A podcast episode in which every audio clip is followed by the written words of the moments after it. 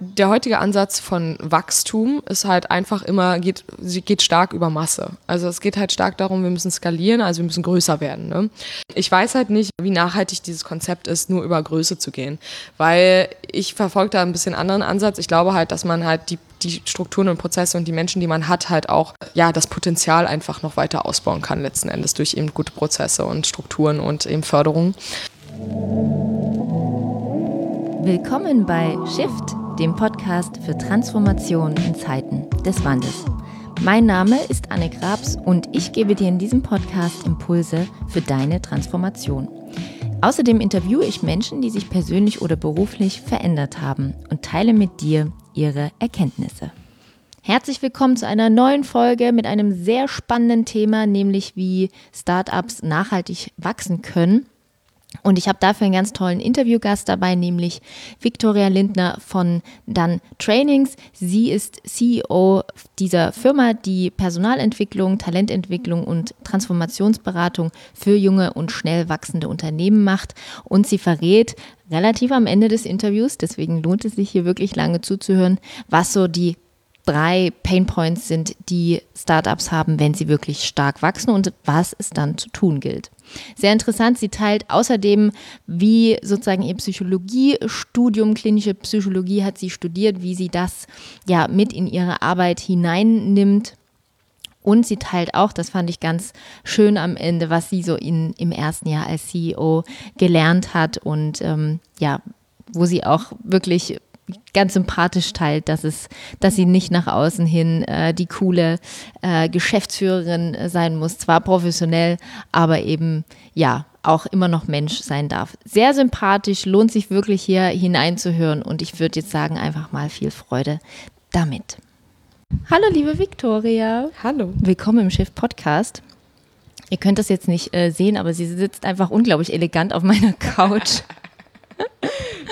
Gemütlich hier. Also. Das kommt noch aus deiner Modelkarriere, oder? Ja, ja. Der Move. Du musst es noch ein Stück näher ran bekommen, damit wir ungefähr gleich sind, genau. Okay, dann starten wir mal. Liebe Viktoria, wir haben uns über LinkedIn kennengelernt. Genau. Super. Ich rekrutiere so viele äh, Interviewgäste mittlerweile über, äh, über Social. Bist du fast in unserem Business. Ja, genau. ähm, wir fangen mal ganz vorn an. Du hast mir gerade verraten, dass du Berlinerin bist, aber nicht in Berlin mehr lebst, sondern wo? Und erzähl mal, wie das alles kam, wie du nach Barcelona gekommen bist. Ähm, genau, also nicht mehr in Berlin leben, stimmt auch nicht so ganz, muss ich sagen. Berlin ist immer meine Base gewesen. Okay. Äh, born and raised hier tatsächlich. Ähm, meine Eltern auch, haben hier noch, wie gesagt, unser Haus ein bisschen außerhalb von Berlin. Äh, wird auch immer mein, mein, meine Basis sein. Also ich, dafür bin ich viel zu starker Familienmensch und auch Freundesmensch. Und ich glaube, es kennen viele, dass man dann auch die besten Freunde natürlich hier hat, die mhm. man auch nicht so einfach weggibt.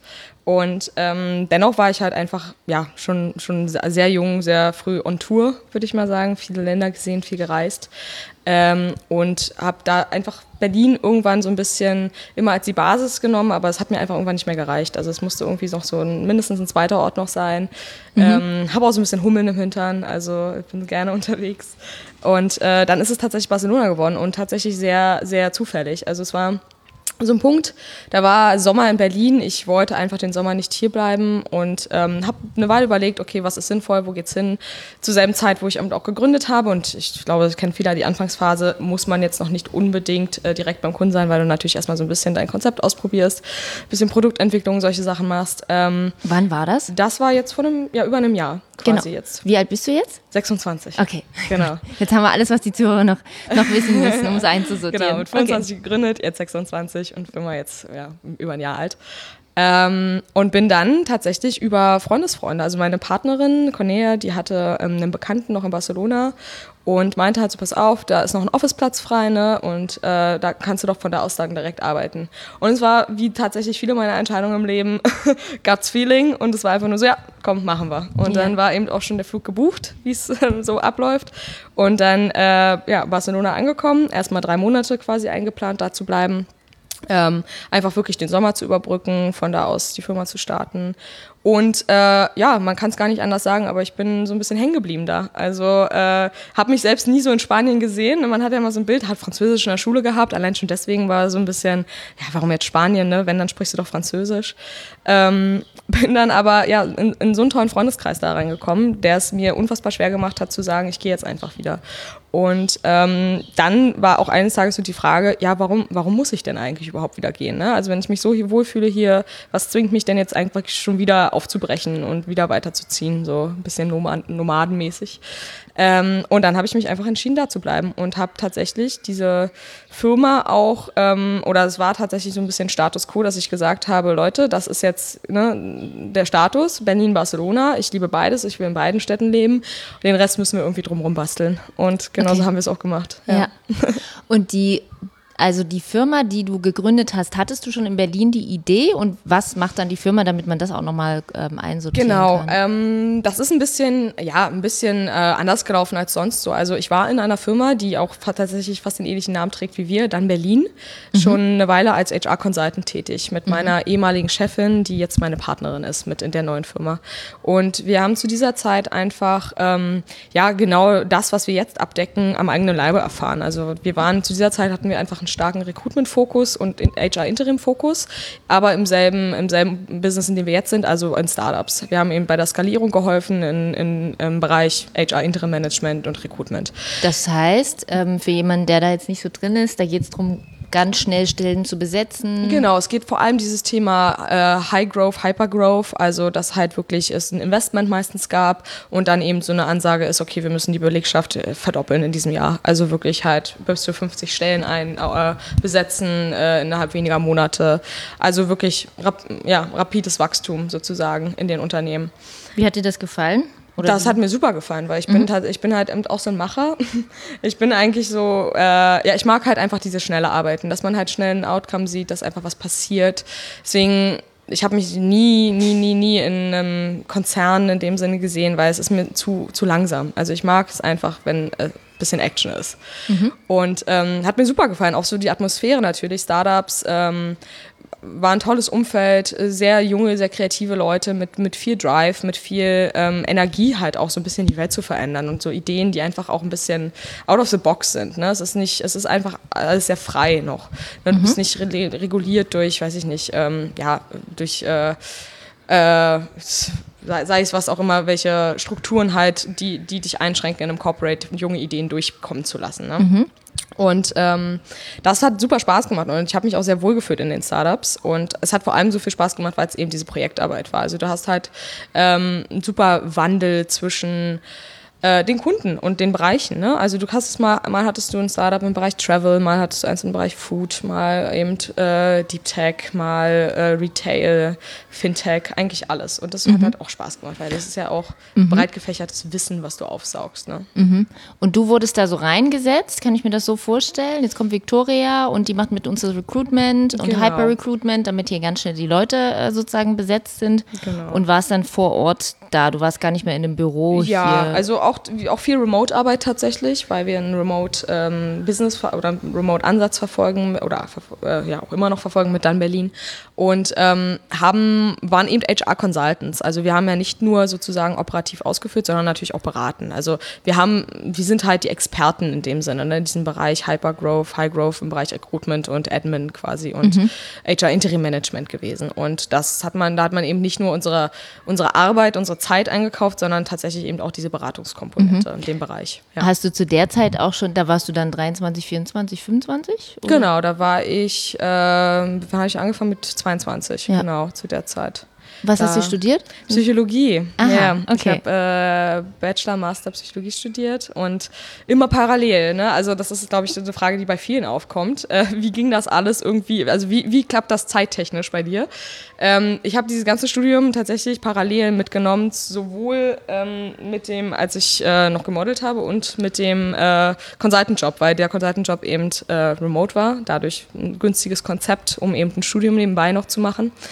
Und äh, genau, habe es parallel laufen lassen und dann letzten Endes letztes Jahr auch eigentlich erst mein Master richtig beendet damit. Aha. Genau. Okay. Ja. Wow. und ähm, hast du damals schon in diesen noch ju ju jungen Jahren, jüngeren, ich will es gar nicht so Ne? Ähm, aber so, so, zu Beginn hast du da ähm, auch darüber entschieden, dass Leute gehen sollen in dieser Rolle als Consultant?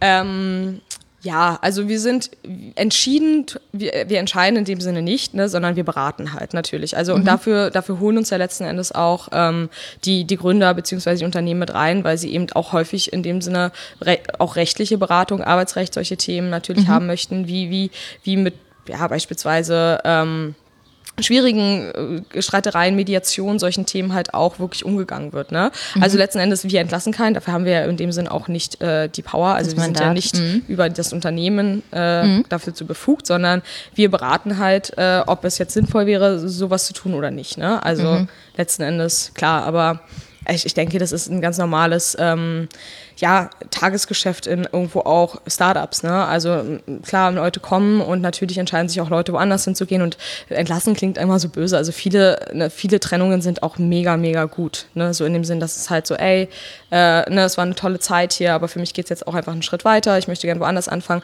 Und äh, ich hatte tatsächlich noch nie so ein, so ein böses Blut in solchen Momenten, sondern es war immer alles eigentlich sehr, ähm, ja, vor allem mit Respekt und vor allem auch mit so einer, mit so einer Würde, dass man sich eben äh, auf, eine, auf einer guten Ebene trennt, weil es eben einfach für beide, beide Seiten irgendwie das Bessere war in dem Moment. Ne? Mhm. Ich glaube, es hat viel, ganz, ganz viel mit Kommunikation zu tun letzten Endes, wie, mhm. wie man auseinandergeht. Mhm. Wie hat dir dein Psychologiestudium da dabei geholfen? Also ich meine, ich weiß, dass einige, die Psychologie studieren, ja. dann in die, in die Richtung gehen. Ich weiß aber auch, dass so Wirtschaftsstudierende auch diese Richtung einschlagen. Ja. Ne? Die kommen ja aus, HR-Consultants kommen so aus mehreren Ecken. Manche kommen aus dem Bereich Recht, glaube ich, manche aus dem Bereich Wirtschaft, manche mhm. aus dem mhm. Bereich Psychologie. Ja. Was hat dir da besonders geholfen? Ganz lustig, das fragen mich viele. Viele denken immer so, ach ja, macht der Sinn, weil du Psychologie studiert hast, jetzt so mit Menschen. Also wenn ich ganz ehrlich bin, nicht viel, weil ich habe klinische Psychologie studiert. Also ich habe halt wirklich dieses Thema, äh, ne, also wirklich diagnostizierte psychische Störungen, also sei es ähm, PTSD, sei es äh, starke Depression, Angststörungen, Phobien, solche Sachen. Nicht unbedingt die Leute, die jetzt. Bin ich in, jetzt bin ich in der normalen Madness des Startups-Business gelandet. das ist immer so die Frage, wie viel ist normal und wie viel nicht. Aber ähm, nee, letzten Endes... Ähm, also was ich immer sage, warum ich ein Fan von dem Studium bin, ist, weil man halt eine Art Disziplin lernt und eine Selbstorganisation und einfach so Grundregeln des, des Arbeitslebens. Ne? Also eher so Methodiken, Zeitmanagement, ähm, wie man mit Stress umgeht, wie man sich selbst strukturiert, weil, wie gesagt, ein Studium ist nicht mehr wie eine Schule. Also zu, ich habe ja sowieso komplett remote studiert. Ne? Also es hat wirklich was mit Disziplin und mit intrinsischer Motivation zu tun, dass man das weitermacht und nicht einfach, weil da jemand hinter dir mit dem Stock steht und dich zwingt. So. Und genau, und solche Sachen muss man halt lernen, ne? sich selbst zu motivieren und da wirklich einen Drive, weil man es eben möchte und nicht, weil jemand einen dafür lobt oder zwingt, mhm. sondern dass man eben genau solche Themen entwickelt. Ähm, Kommunikation ist natürlich auf jeden Fall auch so ein Ding. Zuhören lernt man auch in meinem Studium sehr gut, gerade so dieses therapeutische, ne? dass man halt den anderen eher, eher stark zuhört und nicht andauernd dazwischen redet und, und unterbricht, sondern die Person auch wirklich zu Wort kommen lässt. So war es auf jeden Fall. Aber jetzt tatsächlich so dieses Analyse der, der, äh, der, Psyche, ich durchschaue Menschen. Nein, so ist, so ist es dann wirklich nicht, glaube ich. Also ich hoffe es jedenfalls nicht so. Ja. ja ist ja kein NLP, ne? Ich glaube, ja. bei denen, obwohl ich will es auch gar nicht urteilen. soll ja jeder äh, das sich suchen, was er möchte. Was machst du, um Stress abzubauen? Also was hast du da im Studium gelernt. Und was heißt komplett remote? Also bist du nicht zu den Vorlesungen gegangen oder war das so eine Art Fernstudium nur mit äh, Online-Vorlesungen? Genau, also vielleicht nochmal zum Studium. Ähm, ich bin nicht zu den Vorlesungen gegangen, sondern ich habe halt tatsächlich ähm, alles aufgearbeitet. Ne? Also es ist ja meistens so Vorlesungen, du kriegst ja das Material trotzdem dazu. Ich habe in Amsterdam meinen Master studiert. Das ist tatsächlich sehr, sehr cool digital alles schon. Ne? Also du hast halt, kannst dich live einschalten in die Vorlesungen. Mhm. Es wird alles übertragen per Video und du kannst die ganzen Material, also es wird ja einfach einfacher gemacht heute. Ne? Also es ist, ist, ja auch richtig so. Also die Jugend heutzutage äh, muss auch nicht mehr die ganze Zeit da sein. Ne? Also viele müssen sich finanzieren selbst und müssen eben auch schauen, dass sie nebenbei einen Job haben. Und ähm, deswegen ist es auch ganz gut geregelt, vor allem in Holland. Und habe halt deswegen bin dann nur zu den Klausuren gekommen, habe halt meine Paper quasi in dem Sinne abgegeben, meine ganzen mhm. äh, ja, Schriftsachen, Hausarbeiten und solche Themen, aber ähm, musste, hatte jetzt nicht diese typische Anwesenheitspflicht. Mhm. Genau, das, dann geht das auch. Was war deine schönste Theorie oder deine schönste Erkenntnis im Studium? Man, es gibt so ein kleines Vorteil vom Psychologen, glaube ich. Die, so jeder, der so ein Psychologiestudium macht, äh, muss sich so ein bisschen selbst therapieren würde ich jetzt im Nachhinein gar nicht mehr so, so äh, ablehnen. Also es war tatsächlich so, dass man natürlich, es, man ist ja auch sensibel für dieses Thema, ne? Und man geht ja da auch hin, weil man darüber was lernen möchte, weil man wahrscheinlich es häufig irgendwie in irgendeinem Zusammenhang selbst oder familiär mal selbst erfahren hat. Und das war tatsächlich auch der Fall. Also es sind wirklich sehr viele Leute, die halt einfach eine sehr sehr bewusste Haltung zu diesem Thema haben, weil sie es eben einfach am eigenen Leibe erfahren haben oder wirklich im näheren Bekanntenkreis, Freundeskreis und dadurch sehr sensibel für Psychologie geworden sind. Also das ist, glaube ich, kein Gerücht, sondern das ist tatsächlich so, dass mhm. viele Leute da äh, in dem Studium sind, die halt, ja, wie gesagt, eine eigene Geschichte da mit sich bringen. Mhm. Genau, aber was ja nichts, also ich bin ja froh, was Leute, dass allgemein dieses Thema Psychologie und ähm, die Haltung gegenüber Therapie und äh, sei es ein Coach oder ein Therapeut, das ist mir egal, wie sie es nennen wollen, äh, dass, man, dass man da offener geworden ist für, ne? weil es ist ja letzten Endes ein riesengroßes Thema. Ich meine, wenn man sich dann die Dunkelziffern anschaut, wie viele Leute tatsächlich in Depression, Burnout äh, leiden, Angststörungen, ähm, da wundert man sich immer, ne? also so offiziell wird das ja auf jeden Fall nicht verkündet, beziehungsweise drüber reden tut keiner und das ist letzten Endes, finde ich traurig an sich, ne? weil es ist so, äh, letzten Endes ein starker Einschnitt und man sollte mit dem Thema offener umgehen, damit halt tatsächlich da auch so ein bisschen Bewusstheit für in der Gesellschaft geweckt wird. Mhm, ja. Und eben nicht, dass du verbrannt bist, nur weil du mal eine depressive Phase in deinem Leben hattest. Mhm. Und ab sofort bist du so der, der Klappi. Gab es auch so ähm, Seminare während des Studiums, ähm, wo es dann eben viel um Selbsterfahrung, Supervision und solche Sachen ging? Hattet ihr sowas? Ja, tatsächlich. Und wir hatten es echt cool. Also, ähm, na, wer, wer Psychologie studieren will, Aufruf, macht das in Holland. Es ist wirklich eine sehr, sehr gutes, äh, sehr, sehr gute Bildung dort ähm, und sehr praxisnah, weil wir zu der Zeit ähm, tatsächlich mit echten Patienten gearbeitet haben schon und echt sehr früh. Also es war jetzt Masterstudiengang, aber trotzdem. Ähm, und zwar auch solche Sachen mit so vor Spiegel, ähm, wie sagt man, solche Spiegelkabinen, also solche Fenster, die von innen aussehen wie ein Spiegel und von außen hin wirklich, dass man von seinem Tutor beobachtet wird, wie man eben dieses Gespräch geleitet hat und solche Sachen. Oh, wow. Viel Reflexion, viel Videofeedback, viel mit echten Patienten, also am Anfang mit Schauspielern, die das tatsächlich aber sehr, sehr gut spielen können, also solche Angststörungen und solche Sachen und auch nicht so, und die dann auch echt mal so ein bisschen kalten Schweiß auf die Stirn bringen, wenn sie dann mal so einen, so einen Ausraster bekommen oder über solche Themen. Also war schon nicht so easy, gerade so du als überforderter äh, Psychologiestudentin sitzt du dann da so, musst halt irgendwie mit jemandem klarkommen, der dich gerade anschreit ne, und dann wirklich so eine Attacke bekommt. Aber mhm. das ist halt irgendwo auch Realität. Und zum Schluss dann auch mit echten Patienten. Und zwar ist es anscheinend so geregelt gewesen, dass es halt Leute waren, die teilweise auf einer Warteliste waren und ähm, einfach tatsächlich dann halt schon so die Möglichkeit hatten, überhaupt Zugang zu, zu Hilfe, zu Gesprächen und solche Themen bekommen, weil zumal wir ja auch immer überwacht waren von unseren Tutoren und alles. Mhm. Und, ähm, und ich glaube auch stark daran, dass das äh, ein ganz guter Ansatz ist. Äh, dass, äh, weil das ist ja ein riesiges Problem, dass so viele Leute Zugang zu Hilfe suchen und überhaupt nicht bekommen, weil es so wenig Kassen, also so wenig Plätze gibt, so wenig Verfügbarkeit und damit auch einfach so ein bisschen die Leute überhaupt schon mal so einen Hoffnung-Moment bekommen, ne, dass ihnen geholfen wird. Ich glaube, das Schlimmste in so Momenten ist, ist, dass man halt so diese Hoffnungslosigkeit verspürt.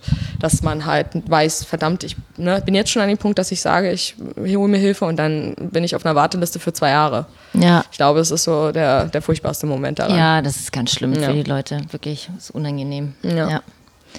Aha, interessant. Jetzt habe ich ein Bild. Super. Ja. Ist auch sehr witzig, weil ähm, ich ja nun heute die Folge äh, rausgebracht habe zu äh, Jan, der ein guter Plan gegründet hat. Das Buch, was auch viele Psychotherapeuten tatsächlich auch nutzen, ja. bei ihren Patientinnen und Patienten sozusagen zur Unterstützung der Heilbehandlung. Okay. Ganz interessant. Und wir natürlich auch viel über äh, Burnout und solche Sachen halt geredet haben im, im Podcast und deswegen ähm, ist das ganz spannend. Aber ich wollte ja dein Interview direkt danach bringen, weil du in der Startup-Welt unterwegs bist. Ja. Und Jan wiederum sagt, er redet neun von zehn Gründungen den Leuten aus. Also wenn ihm jemand ihm sagt, äh, ich will das und das gründen, dann checkt er halt, okay, ja. bist du überhaupt der Typ dafür? Ähm, hast du die Struktur, hast du die Kapazität, hast du die, die Fähigkeit, den Stress abzubauen? Oh, hat das mir wahrscheinlich auch ausgeredet. ja. ja. deswegen ist das, äh, wollte ich da sozusagen so eine ähm, ja, ambivalente Gegenposition als nächsten Podcast haben. Deswegen ja. passt es total perfekt. Ähm, aber interessant, dass es da an der Stelle jetzt viele Überschneidungen gab, ja. tatsächlich. Genau. Ähm, ja, und dann bist du weiter oder dann kam eben hier in Berlin irgendwie die, die Zeit war vorbei oder eben du hast Hummeln im Arsch oder Zwicken im Po oder irgendwie sowas und musst los. Genau, dann ging es nach Barcelona. Genau. Richtig. Warum Barcelona? Ja, naja, ähm, weil Barcelona tatsächlich äh, für mich äh, zu dieser Zeit einfach attraktiv war. Es war nicht so weit weg. Ich kannte ein paar Freunde dort und ich hatte halt diese Möglichkeit mit diesem Officeplatz.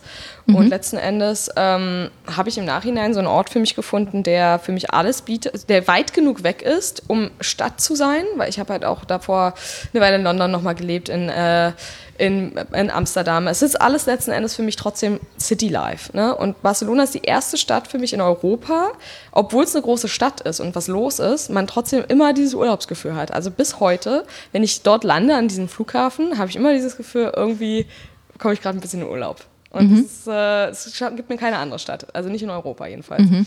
Und deswegen ist es dann auch Barcelona geworden. Und auch so, also klar, natürlich auch so ein paar Überlegungen, ähm, so infrastrukturmäßig. Man kommt schnell nach Berlin, ne, wenn jetzt mal was sein sollte hier auch. Weil ich bin ja, habe ja mein Team hier in Berlin und ähm, muss dann auch ad hoc mal reagieren auf Themen. Und dann ist es einfach, einfach für mich, mal zwei Stunden in ein Flugzeug zu steigen, anstatt es jetzt Australien wäre. Oder ja. ne? Ich kann mir jetzt vorstellen, Australien ist bestimmt auch schön. Also ich war auch nochmal da.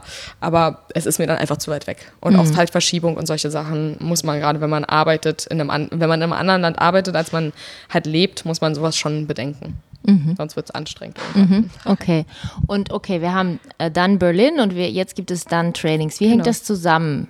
Ist das, sind das zwei getrennte Sachen oder rausgegründet? Oder genau, das? das? sind äh, zwei unterschiedliche Firmen, also beides GmbHs. Und ähm, das hat damit was zu tun gehabt, dass wir einfach gemerkt haben, dass dieses Thema, was, was sich dann nach und nach auch bei den Kunden mit abgedeckt hatte, unter dem Dach von dann Berlin, nämlich eben äh, Führungskräfteentwicklung, Performance Management, Prozesse aufsetzen, OKR, ähm, OKR-Systeme implementieren, komplett aufsetzen im ganzen ah. ähm, Objectives und Key Results. Das ist so ein Zielmanagement-System. Mhm. Also eigentlich ein sehr gutes, ich, ja, ab, abgesehen davon, dass es Ziele herunterbricht von, von höheren Ebenen auf, sodass sozusagen der Einzelne versteht und darauf auch motiviert ist. Mhm. Auch einfach ein super tolles Leadership-Instrument, muss ich sagen. Also ich kann es sehr gut, äh, sehr gut, oder ich kann es allen empfehlen, gerade in Startups, weil es einfach eine unfassbare Transparenz schafft. Eine mhm. gute Kommunikationstool, sehr gute Transparenz.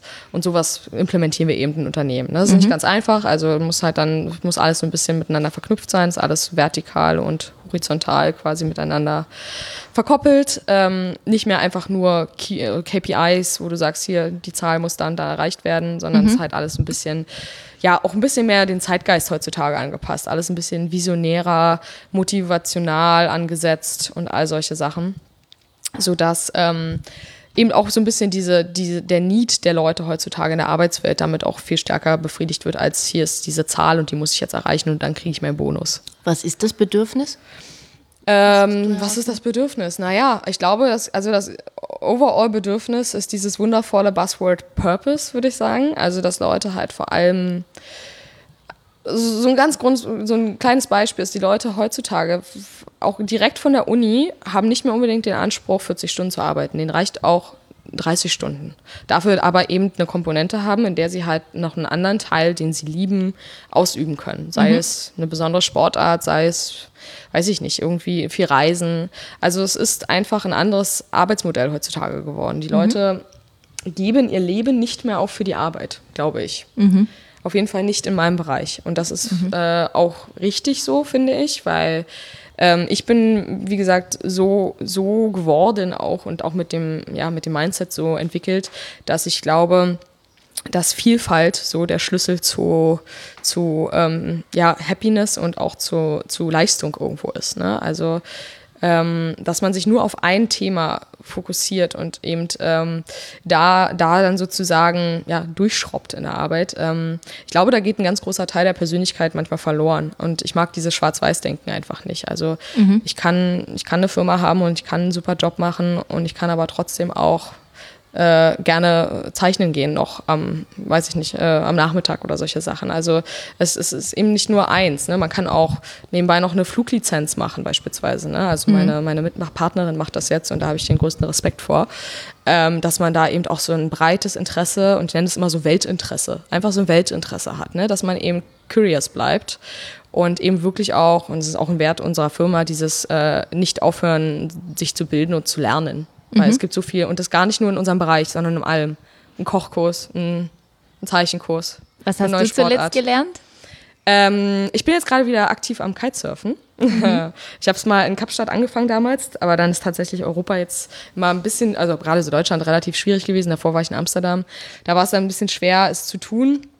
Äh, und jetzt mit Barcelona wieder so ein bisschen auf den Trip gekommen, Kitesurfen weiterzumachen, mhm. weil es ich mag, ich mag tatsächlich so Action-Sportarten, weil sie, weil sie mir sehr helfen, den Kopf abzuschalten. So, weil, weil man halt einen, einen ganz anderen Stimulation bekommt in dem Moment und es eben wirklich auch mal hilft, komplett ge sich gehen zu lassen und raus zu sein aus seinem Alltag. Mhm. Ja. Und wie bringst du jetzt diesen Ansatz, ne, dass man eben, man kann es ja nennen, wie man möchte, ob man das Purpose nennt, Sinn mhm. in der Arbeit haben, sich verstanden fühlen, irgendwie, ne, sich selber irgendwie weiterentwickeln.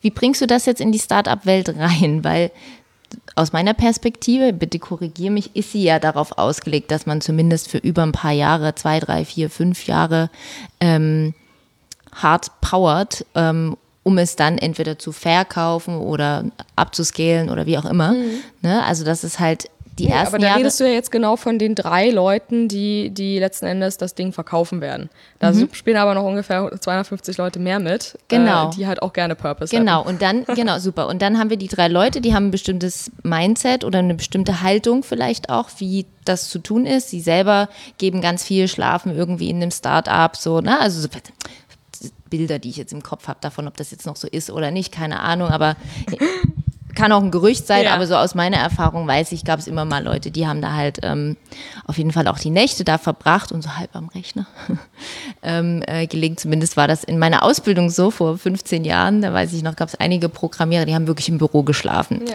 Ob das heute noch so ist, keine Ahnung. So. Ähm, und die stellen sich das so vor und ähm, die Mitarbeiter, die jetzt aber von den Unis kommen, die wollen nur 30 Stunden arbeiten. So und dann vielleicht auch in Startups. Wie, wie geht das zusammen? Wie, wie, wie, wie geht das? Wie funktioniert naja, das? Es sind einfach, es sind einfach andere Arbeitsmodelle. Ne? Man muss halt einfach schauen, dass man ähm, sich, sich auch auf die Leute, die man, die man letzten Endes haben möchte, und das sind meistens besonders kreative Leute eben auch und sehr, ja, ne, also allgemein Intelligenzgrad geht, glaube ich, hoch überhaupt mit den Generationen jetzt. Ähm, dem musst du eben auch in dem Moment was bieten, dass sie tatsächlich kommen und auch bleiben in deinem Unternehmen. So, und jetzt ähm, bin ich auch in der starken Meinung, dass Leute also die Frage ist, die Fra Grundfrage, die ich mir immer stelle, wenn ich jetzt jemanden zwinge, zehn Stunden in diesem Büro zu bleiben, ne, und da sage, du sitzt jetzt hier zehn Stunden und mach, wie effektiv ist das? Also wie, wie effektiv ist diese Person in diesem Moment? Ne? Ich, dann erinnere ich mich aber an Leute, die halt tatsächlich vielleicht nur sechs Stunden da sind, äh, wirklich, und da tatsächlich dann halt auch noch ihren anderen Themen halt eine Möglichkeit haben, ein Kind zu haben, was sie zum Kindergarten bringen oder eben auch eine Familienevent zu gründen. Aber in diesen sechs Stunden sind sie halt einfach fokussiert und stellen halt was auf die Beine. Und ich, das ist immer so die große Frage. So, jetzt wägt man das ab und was hat dir jetzt mehr gebracht? Diese Person, die halt glücklich ist und effektiv in dem Moment war in diesen sechs Stunden oder diese Person, die du gerade zehn Stunden gezwungen hast, da zu sitzen und die sich aber eigentlich vier Stunden davon mindestens gedacht hat, ja, was mache ich jetzt? Jetzt hier eigentlich? Also ne, irgendwie, irgendwie bin ich nicht aligned, irgendwie fühle ich mich einfach nicht so. Ne, es ist ja letzten Endes glücklich sein und auch diese Grundstimmung, Emotionen haben ganz große äh, Auswirkungen darauf, wie wir performen letzten mhm. Endes. Ne? Ich glaube, es kennt jeder, dass man so Momente hat in seinem Leben, wo man sehr glücklich ist und dann läuft halt auch mit einmal alles. Und das ist halt auch, das ist einfach eine Korrelation auf gewisse Art und Weise, weil wir dann einfach besser performen, wenn mhm. wir glücklich sind. Ne? Ja. Und ähm, und deswegen glaube ich, dass genau sowas geschaffen werden muss. Dass eben, mhm. Und es muss, es hat ja nicht nur was damit zu tun, ist glaube ich auch ein Trugschluss, dass äh, dieses New Work automatisch bedeutet, dass die, oder Ansätze, dass es einfach nicht, nicht mehr bedeutet, dass man in einem Büro sein muss und dass es auch nichts mit der Stundenzahl zu tun hat, sondern es hat eher was mit der Struktur zu tun, wie man arbeitet. Mhm. Dass die Leute vor allem und da vielleicht auch wieder so der kleine psychologische Komponente, die mit reinkommt. Es Immer her so damit. Drei, drei Grundbedürfnisse, glaube ich, bei ja. Menschen. Ne? Das ist dieses Autonomie, mhm. soziale Zugehörigkeit und äh, Selbstbestimmung quasi. Mhm. Und äh, ich glaube, genau diese drei spielen tatsächlich, und es ist nicht die Banane und die Mate. Ne? Also das ist keins der, der menschlichen Grundbedürfnisse, um es nochmal so zu sagen, sondern es sind tatsächlich sehr psychologische Grundbedürfnisse. Und wenn man die schafft, in Strukturen umzusetzen, also Autonomie, eben Strukturen schaffen, in denen Menschen oder Mitarbeiter eigene Verantwortungen haben und nicht nur Micromanagement sind. Ne? Also nicht nur ausführen, delegieren und die machen dann, sondern wirklich Verantwortungen haben. Ja. Autonomiegefühl. Anderes eben diese soziale Eingebundenheit, also wirklich eine Kultur schaffen, in der sich Menschen auch ihren eigenen Werten, in der, auch ihre eigenen Werte in der, in der Wert in der Kultur des Unternehmens wiedergespiegelt sehen. Mhm. Und, Erzähl ähm, weiter. Nummer drei ist eben dann Selbstbestimmung oder ja, Selbstbestimmtheit ist, oder Kontroll, Kontrollgefühl auch über sein eigenes Schicksal und über das, was man macht. Und das ist eben auch eine Struktur, die man schafft, indem man eben ein gutes Performance-Management aufsetzt, ein gutes Zielsystem aufsetzt, dass die Leute einfach verstehen, was, was sie da machen, was, was, warum sie das machen. Ne? Also für was, für welches große Bigger Picture ist passiert, was diese Handlung, die sie diese Woche, dieses Projekt, was sie gerade machen, wie das zusammenhängt mit dem, was das Unternehmen dieses Jahr erreichen möchte, die Vision und solche Themen. Ne? Mhm. Und dadurch hat man halt ein Kontrollgefühl. Man macht nicht einfach nur irgendwas, wo man sich danach fragt, was habe ich eigentlich die Woche eingetippt? So? Mhm. ne? sondern hat, man versteht da das Bigger Picture mhm. und wird mhm. nicht mehr im Dunkeln gelassen. Und ich mhm. glaube, das ist, das sind genau so eine drei Grundbedürfnisse, die man halt, glaube ich, mit guter Organisationsentwicklung und Personalentwicklung erreichen kann. Ja. Und wie geht ihr jetzt bei Dann-Trainings äh, vor?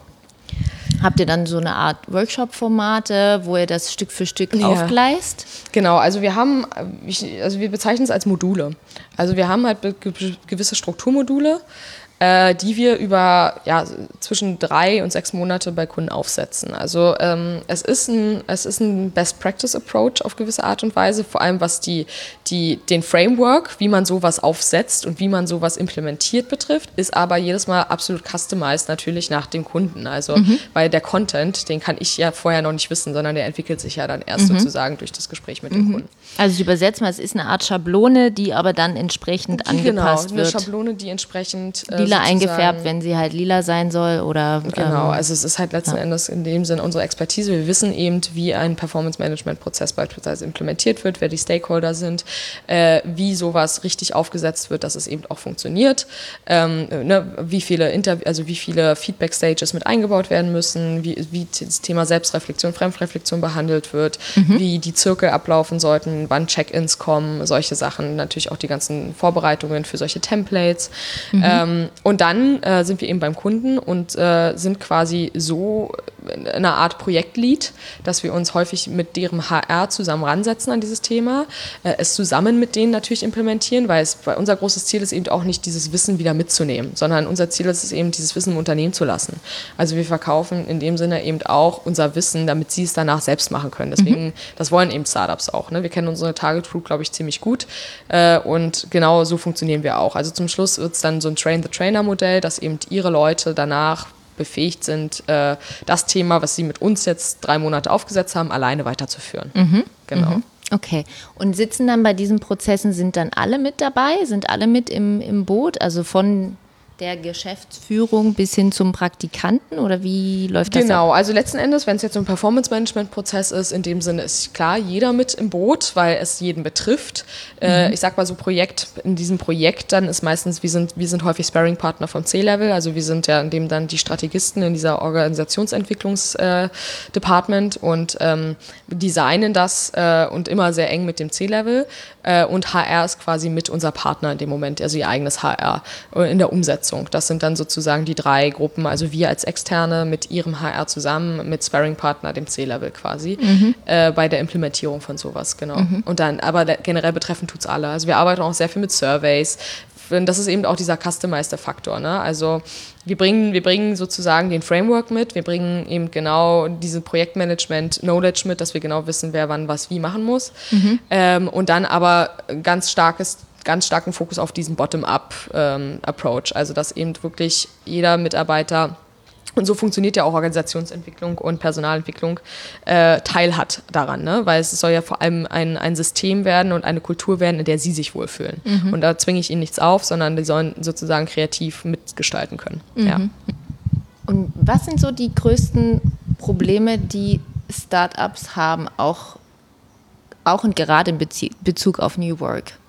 Verstehen die das falsch? Sind die der Treiber des Ganzen? Sind sie also so?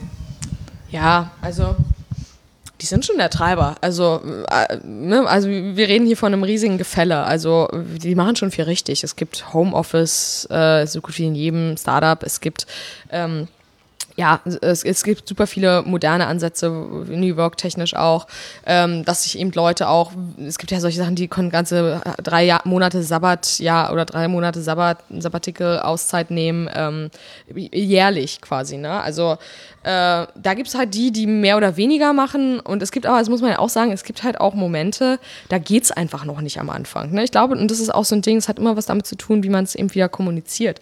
Ähm, ich kann das schon verstehen, dass auch jetzt nicht von Tag eins an alle sagen können, so Leute, macht mal hier Homeoffice, weil du musst die Leute ja auch erstmal alle allein, ne? die müssen ja miteinander kommunizieren und es ist halt manchmal auch einfach schwierig, wenn die Leute überall verstreut sind. Ich meine, wir sind auch ein Remote-Ansatz und, und, und ich kenne es selbst. Ne? Manchmal musst du halt einfach mal die Leute so ein bisschen bei dir haben. Ähm, Generell sollte es aber vor allem mit Startup-Wachstum, also je mehr professionalisiert werden, diese Komponente mit bedacht werden. Weil am Anfang, klar, du musst ein bisschen Struktur reinbringen, es muss erstmal alles funktionieren. Ich sage immer so, ne, es muss erstmal alles funktionieren und dann können wir darüber gerne alles reden, wie wir das sozusagen nach und nach in diese Richtung mitentwickeln. Mhm. Ähm, aber die Startups, muss ich, muss ich wirklich sagen, sind da schon sehr, sehr weit, auch in Berlin. Also, wie gesagt, ne, im Corporate haben wir ab und an auch mal was zu tun. Und ähm, ja, das ist, das ist eine ganz andere Welt. Also, da, da überhaupt über diese Themen äh, Vertrauensarbeitszeit, wer ist jetzt hier alles im Homeoffice, das ist für die halt einfach noch nicht, noch nicht machbar so viel. Ne? Mhm, mh. Und ähm, jetzt muss man ja auch sagen, die Gründer selbst heutzutage ne, sind ja selbst mit diesem Mindset aufgewachsen. Sie wollen ja selber nicht immer nur im Büro sein und trotzdem gerne eine Firma gründen. Und wenn, wenn, der, wenn sag ich mal so, der Visionär deines Unternehmens, der CEO, selbst diesen Ansatz vertritt, dann kann er schwer zu seinen Leuten sagen, ja, aber ihr nicht. Also dementsprechend ist das dann auch in der Kultur häufig schon sehr gut verankert. Mhm.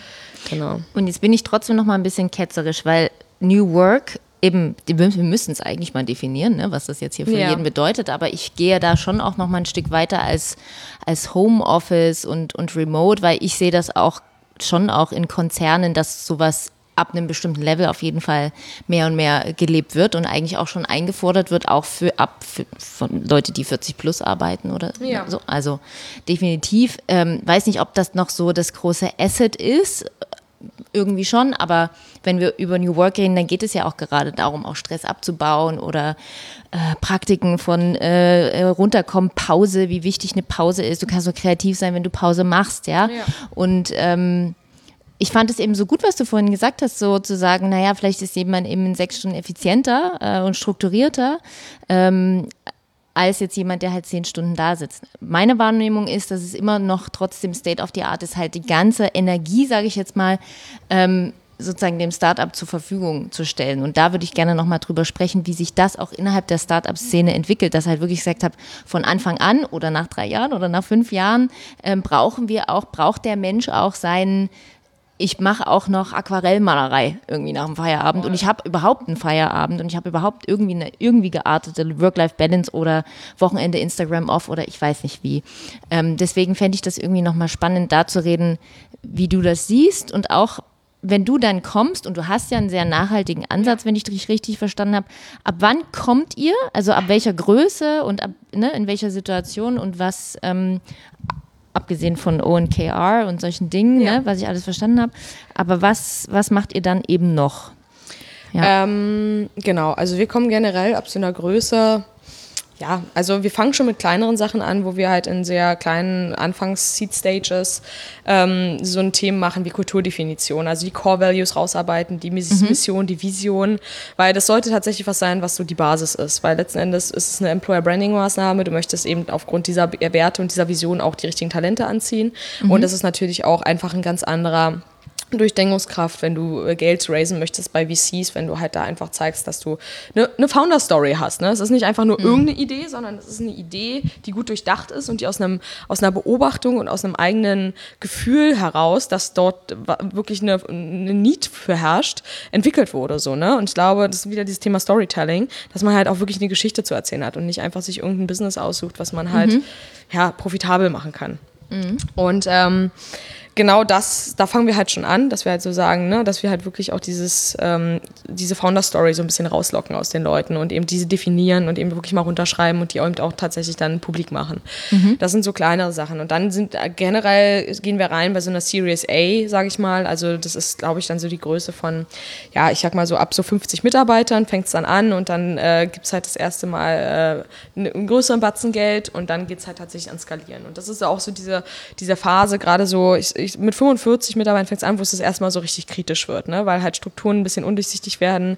Mhm. Alles wird so ein bisschen äh, untransparent und dadurch kommt es halt zu immer mehr so Nörgeleien, zu Missverständnissen, Misskommunikation. Und das ist dann der typische Fall, wo wir eben quasi mit einsteigen und mhm. äh, Themen eben aufmachen im Bereich Kulturentwicklung, Organisationsentwicklung.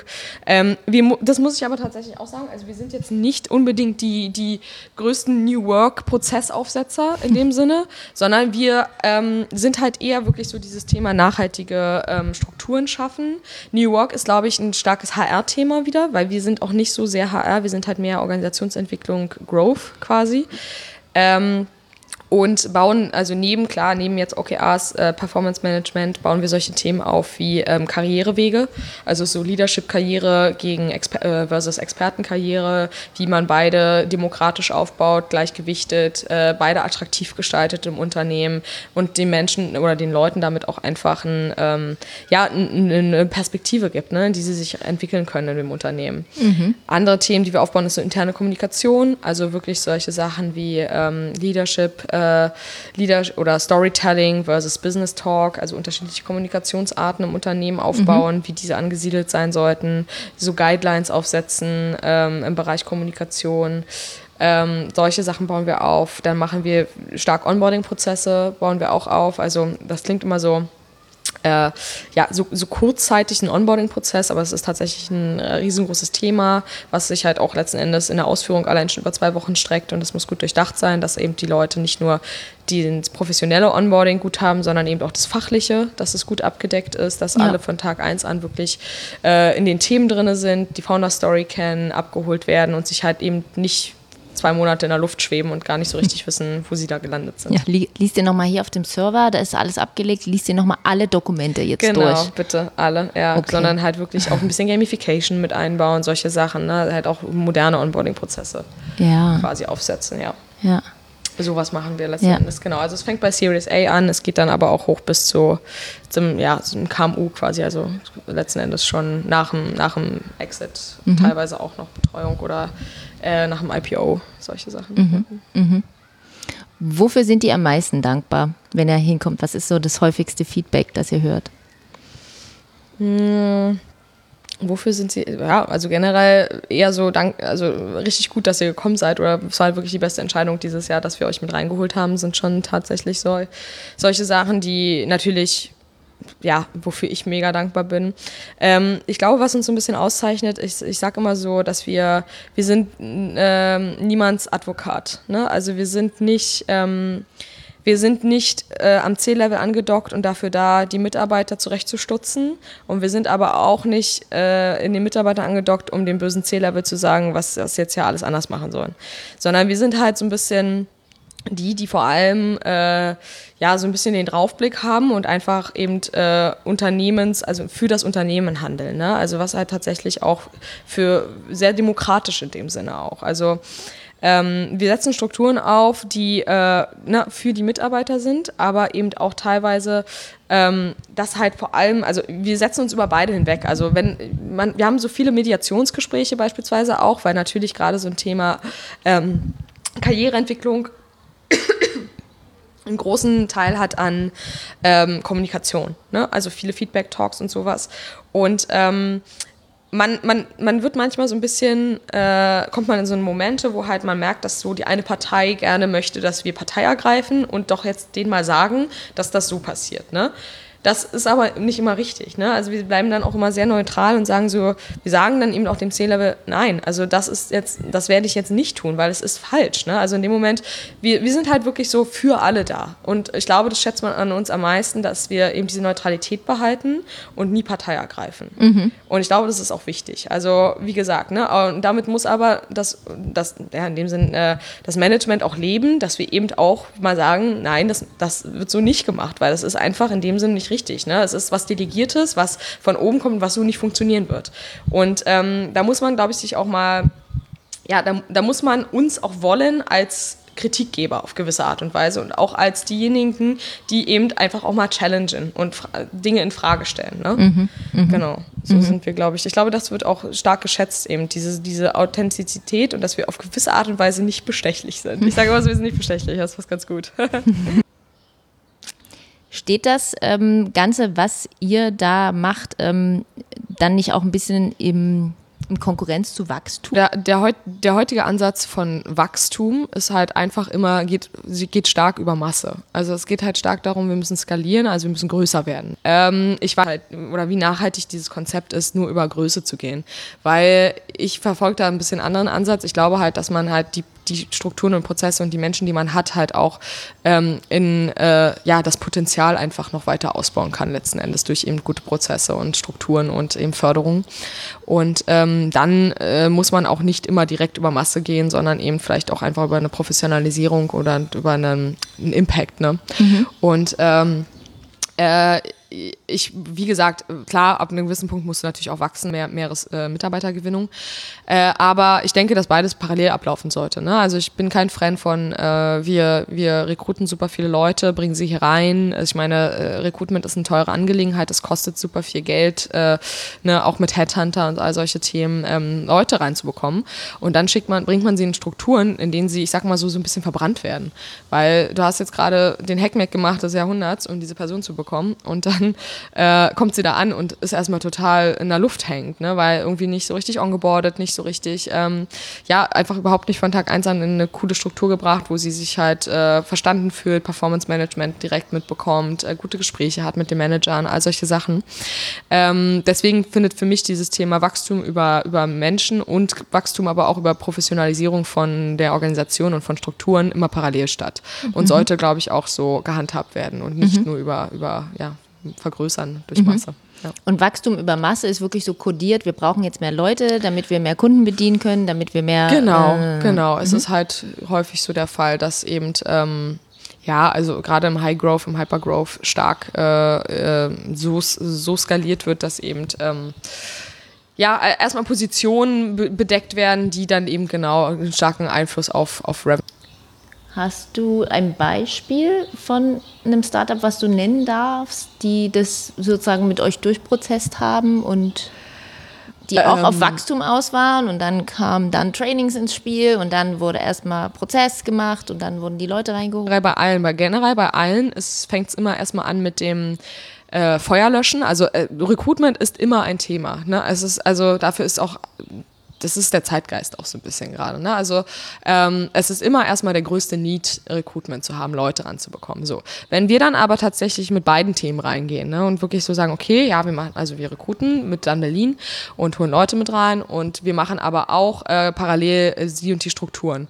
Es ist häufig tatsächlich in letzter Zeit so passiert, dass wenn dann äh, zwei, drei Monate vergangen waren, äh, der Fokus äh, wirklich auf unser Thema tatsächlich auch geschiftet wurde. Ne? Also es war dann an so einem Punkt, ja, wir können jetzt erstmal ein bisschen runtergehen mit dem, mit dem Recruitment und stecken jetzt ein bisschen mehr Power in, in die Prozessentwicklung und so. Also das ist dann tatsächlich so, dass dann häufig auch ähm, äh, Ne, wie, also wir müssen uns auch anders beweisen, sage ich mal immer. So ein Recruitment, du siehst schnell ein Outcome. Du siehst halt sehr schnell, da ist jemand am Montag oder da ist keiner am Montag so. Und ähm, du siehst halt schnell, das Wachstum siehst du einfach. Du kannst es anfassen gefühlt, ne, weil du siehst, ob die Mitarbeiter da anfangen zu arbeiten oder nicht. Und ähm, bei uns ist erstmal so, man muss erstmal verstehen, was wir machen. Ne, das kann halt auch, also ist, wir haben auch so ein bisschen diesen, dieses Label, dass das, was wir machen, nicht kein Return on Investment äh, Sichtbarkeit hat und wie kann ich das denn messen und wie kann ich das denn nachweisen. Und äh, wir können das nachweisen und wir können das auch messen. Wir brauchen einfach nur ein bisschen mehr Zeit. Also das ist nichts, was ich in einem Monat erreiche, das braucht schon mindestens drei Monate so. Mhm. Und äh, wenn dann aber eben die ersten Resultate gesehen werden, merkt man eben auch einfach, wie stark sich das professionalisiert hat und wie viel besser mit einmal diese Struktur funktioniert und wie viel mhm. besser alle Leute arbeiten. Und dann ist eben tatsächlich der Moment, wo dann häufig mehr Energie und mehr Ressource in uns gesteckt wird, anstatt dann wirklich so gesagt werden, na, nee, das brauchen wir nicht, wir bauen, wir bauen euch jetzt ab oder so. Mhm. Ja. Mhm. Spannend. Du sprichst jetzt äh, auf der Heureka. Kommt, schade. Worüber wirst du sprechen bei der Heureka? Äh, über Wachstum. Tatsächlich.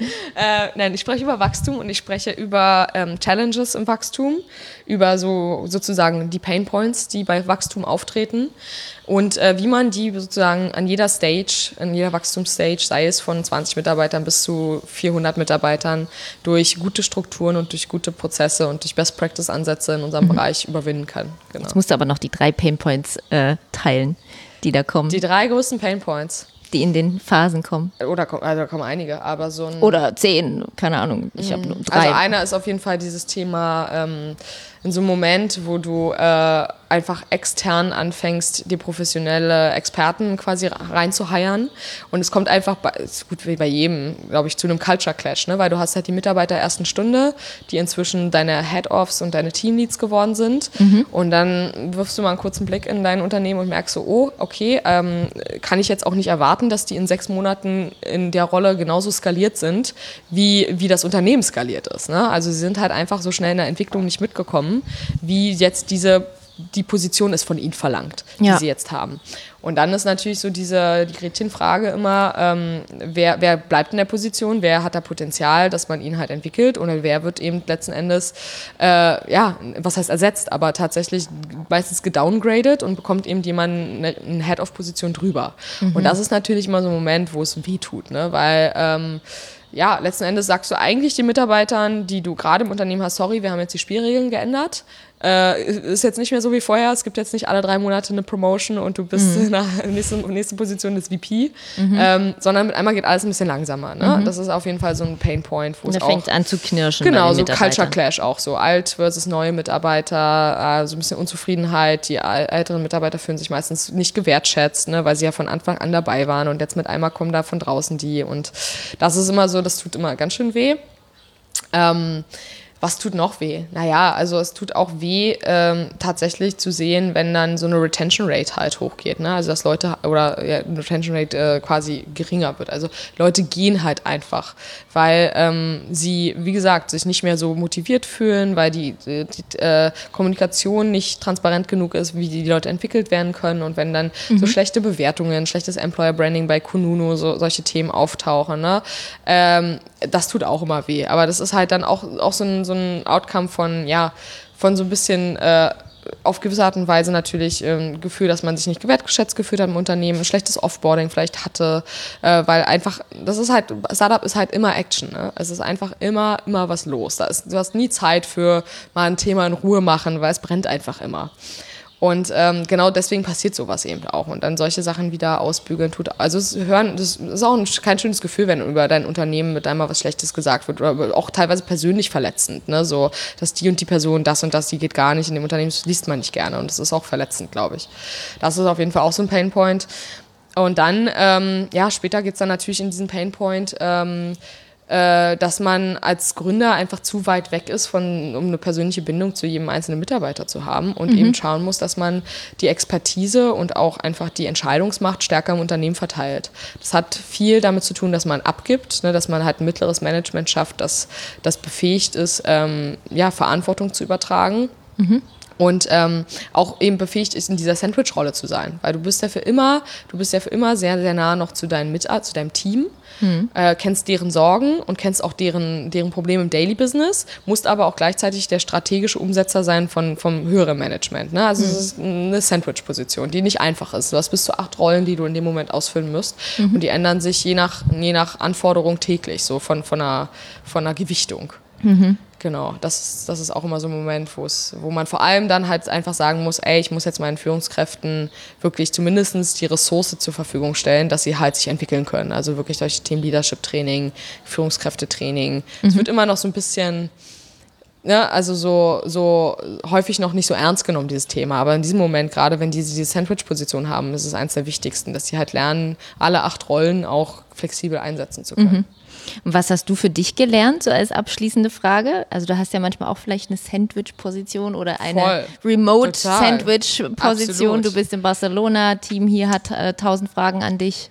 Äh, mein Learning überhaupt ist, glaube ich, dass obwohl wir das, äh, das ist immer so witzig, alle denken, glaube ich, immer, dass nur weil wir das äh, als unseren Beruf machen, dass bei uns das auf keinen Fall so passiert. Das stimmt nicht. Also das passiert bei uns auch so. Ne? Und das ist, wir haben genau dieselben äh, Wachstumsschmerzen und genau dieselben Painpoints, die andere auch haben. Ne? Mhm. Also äh, so einfache Sachen auch natürlich, dass man natürlich gerade zu seinen Mitarbeitern erster Stunde auch eine persönliche Bindung hat, die auch über das Berufliche irgendwo hinausgeht und auch ein ganz anderes Loyalitäts Gefühl gerade so die, die Mitarbeiter erste Stunde hat. Ne? Und natürlich würde mir jetzt jemand sagen in, in, äh, in einem Jahr, du, ähm, ne, die sind nicht, sind nicht mitgekommen prinzipiell, auch so vom Wachstum her. Die, die müssen wir jetzt mit jemandem ersetzen. Das würde mir auch mega wehtun. Ne? Und das macht man auch nicht so einfach, weil du wirklich an den Leuten ja auch hängst und mhm. äh, da auch eine persönliche Bindung hast und all solche Sachen. Und auch bei uns, also so, dass man, wie man Strukturen aufbaut, ne? also auch bei uns läuft mal alles irgendwie drunter und drüber mit Prozessen und allem. Aber genau das ist es ja. Es sagt ja auch keiner, dass das alles perfekt ist, aber man muss mal anfangen und man muss halt Step by Step sich daran vorarbeiten. Ne? Das ist ja auch letzten Endes, man muss vor allem ein gutes, einen guten Ansatz für sein eigenes Unternehmen finden. Und das ist, glaube ich, auch wieder so der Customized-Ansatz. Ne? Das halt, es ist einfach nicht Copy-Paste einer Google-Kultur. Es geht nicht. Ich mache das nicht. Das, ich kann nicht sagen, ich will jetzt Google bei mir haben und dann kopiere ich das. Es klappt einfach nicht. Sondern du musst mhm. eben deinen eigenen Stil finden. Was funktioniert? Wer sind meine Leute überhaupt? Was möchten meine Leute überhaupt? Äh, ne? Und deswegen auch, es fängt schon an, dass eben die, diese Core-Values einfach mal von dem Team definiert werden sollten und nicht einfach nur top-down mhm. sagen werden, so Passion, Teamgeist und Integrity sind jetzt unsere Core-Values. Und jeder denkt sich, ja, wo kommt das denn her? Also mhm. da mhm. fängt es schon an. Es ist mhm. eben immer noch für die Mitarbeiter und deswegen mhm. auch von den Mitarbeitern. Ja. ja. Wie fühlst du dich so als, ähm, du hast ja eine Führungsrolle auch in, dem, in, der, in der Firma. Äh, mit, mit 25. Wie, wie fühlt sich das an so im täglichen? Ähm, ganz witzig, du hattest mir eine Frage im Vorhinein geschickt, glaube ich, nur so, äh, dass ich mich vorbereiten konnte. Da war so eine Frage, was waren so deine größten Shifts im Leben? Ne? Mhm. Ja, die kommt ähm, eigentlich am Anfang, die machen wir jetzt am Ende. Wir haben also, das jetzt einmal umgedreht. Das passt tatsächlich ganz gut zu diesem, diesem Thema Führungsrolle. Ne? Ähm, ich sag mal so, ich hatte, ich würde nicht sagen zu kämpfen damit, aber ich war am Anfang ein bisschen verwirrt in dieser Rolle, weil ähm, du ich sag mal so, du spielst mit einmal so ein bisschen mit den Großen. Also, weil wir, ne, ich bin ja auch so ein bisschen ähm, als CEO natürlich am Anfang gerade für dieses Thema Sales verantwortlich gewesen, habe natürlich uns auch äh, so aufgebaut, die Partnerschaften und ähm, du bist in einer Rolle, und das ist, glaube ich, so mein Learning dieses Jahr auch gewesen, ähm, wo, wo du denkst, dass von dir erwartet wird, perfekt zu sein. Also, ähm, nicht nur perfekt zu sein, sondern auch so mega professionell zu sein, sage ich immer. Ne? Also äh, wirklich, ähm, ja, also schon so teil, schon teilweise so ein bisschen ähm, ein Pokerface eben aufzusetzen. Ne? Und dann wirklich so, du musst jetzt ja die Führungskraft sein. Also du musst, äh, darfst nicht mehr wirklich deine, deine kindliche Seite und deine verspielte Seite und deine vielleicht auch einfach manchmal ja trottelige Seite so raushängen lassen, weil du musst ja jetzt performen, weil du bist jetzt CEO und du musst das jetzt hier durchziehen. Und ähm, das war am Anfang auch so ein bisschen so, dass ich dann echt mich so, ja, so so, so witzige Sachen, wenn man sich schon so überlegt, was man anzieht. Ne? Also normalerweise würde ich da mit Chucks und meiner Jeans reinlatschen und dann äh, musst du mit einmal überlegen, ach, okay, muss ich mir jetzt echt so einen Bleistiftrock anziehen oder sowas? Und ich bin aber gar nicht der Typ dafür. Ne? Also es ist so echt lustig gewesen. Und, ähm, äh, und habe über dieses Jahr aber gelernt, dass ich eben mich nicht verstellen möchte, sondern ich bin halt, das ist halt auch mein Führungsstil. Ich bin eben authentisch, ne? Und ich bin eben auch irgendwo auf äh, Augenhöhe mit sowohl meinen Mitarbeitern und eben auch so eine gewisse Verletzlichkeit. Ich habe kein Problem darüber zu sprechen, was für Fuck-ups man in seinem Unternehmen hatte. Und ich glaube, dass jeder, ja, jeder hat es ja, ne? Jeder hat ja diese Momente. Und es wird immer so getan, als wenn alle perfekt sind. Und nein, nein, nein. Also wir sind hier super am Wachsen und alles ist perfekt. Und ja, wir wissen doch, dass es nicht so ist, weil, weil jeder hat halt diese, diese Ecken und das ist auch fein. Ne? Und ähm, ich habe irgendwann einfach aufgehört, mich so ein bisschen zu verstellen. Also ich möchte nicht wieder dieses Thema Schwarz-Weiß denken. Äh, ich, muss, ich muss nicht, ähm, weiß ich nicht, die harte Businesskeule sein, nur weil ich im CEO, ein CEO bin, sondern ich kann halt trotzdem auch nochmal irgendwie ähm, äh, ich liebe Kitesurfen und ich gehe auch super gerne mal an einem Wochenende mit meinem Freund feiern. Und äh, ich bin auch einer dieser Menschen, der so trottelig ist und der Fahrrad irgendwo in Berlin anschließt und am nächsten Tag nicht mehr weiß, wo es ist. Also einfach mal verloren. so, ne? Und es sind so Momente, klar, sollte jetzt nicht unbedingt beim Kunden passieren, aber es ist halt auch menschlich. Und ich muss dann auch nicht so so diese, diese Fassade aufbauen, dass, dass es diese Dinge nicht gibt und dass ich nicht auch trotzdem noch ein junger Mensch bin, der interessiert ist am Leben und irgendwo äh, auch natürlich eine kindliche Seite mit drin hat. Und mhm. ich glaube, und das sage ich auch immer mal bei mir im Team, dass ich keiner möchte, dass er hier irgendwie seine, seine Persönlichkeit verkauft, äh, nur um, um eine Rolle einzunehmen, die überhaupt gar nicht authentisch für die Person ist. Mhm. Ja. Ah, ja. Ah ja, schönes Learning, ja. Finde ich gut. Also von den 60 Minuten, die ich dich jetzt kenne, habe ich auf jeden Fall nicht den Eindruck, dass du. Du hast auf jeden Fall sehr viele englischsprachige Begriffe auf Tasche. Ja, die sind auf jeden Fall am Start. Ist auch voll okay. Ist normal. Ähm, aber du hast eine sehr sympathische Art. Und danke, ich könnte noch danke. Stunden mit dir, mit dir quatschen und nicht so, wie soll ich sagen, also nicht verstellt. Ja, mein, also mit dem Englischen tatsächlich ist es auch, da, weil ich eben äh, sehr viel unterwegs bin. Mein, ja. Wir in der ganzen Company nur auf Englisch ja. reden und voll. ich dann immer so ein bisschen. Wir hätten es einfach auf auf Englisch äh, machen ja. sollen. oh, ich danke dir. Jetzt sind wir genau bei einer Stunde. Ach super, Vielen wow, Dank. das ging aber schnell. Mhm. Wow. cool. Dann wünsche ich dir noch Vielen eine Dank. ganz tolle Zeit in Berlin. Ja, danke schön. Freude bei deinen Vorträgen. Danke sehr. Ciao. Tschüss. Ja, wunderbar. Ich glaube, da konnte man echt einiges äh, mitnehmen, wenn man jetzt in Startups unterwegs ist oder eins gründen will oder schon eins hat und in der Wachstumsphase ist, dann ähm, ja, sind das auf jeden Fall sehr wertvolle Tipps gewesen von der lieben Victoria. Und als nächstes wird hier wahrscheinlich im Schiff-Podcast die liebe Tara sein, die Tara Witwer, die ehemals Influencerin war und jetzt Sinfluencerin. Und danach kommt, wie versprochen oder schon sehr lange versprochen, das Interview zum Thema Ikigai mit der lieben Julia. Und ähm, genau. Und dann macht der Podcast vielleicht eine Pause, bevor ich eine längere Themenreihe zum Thema Nachhaltigkeit mache. Also schon mal ein kleiner Spoiler hier an der Stelle. Wenn ihr Fragen habt an die liebe Tara, dann ähm, schreibt mir doch das gerne an ja, an Shift Podcast, ähm, at the Shift Podcast. Gott, ich kann gar nicht mehr reden.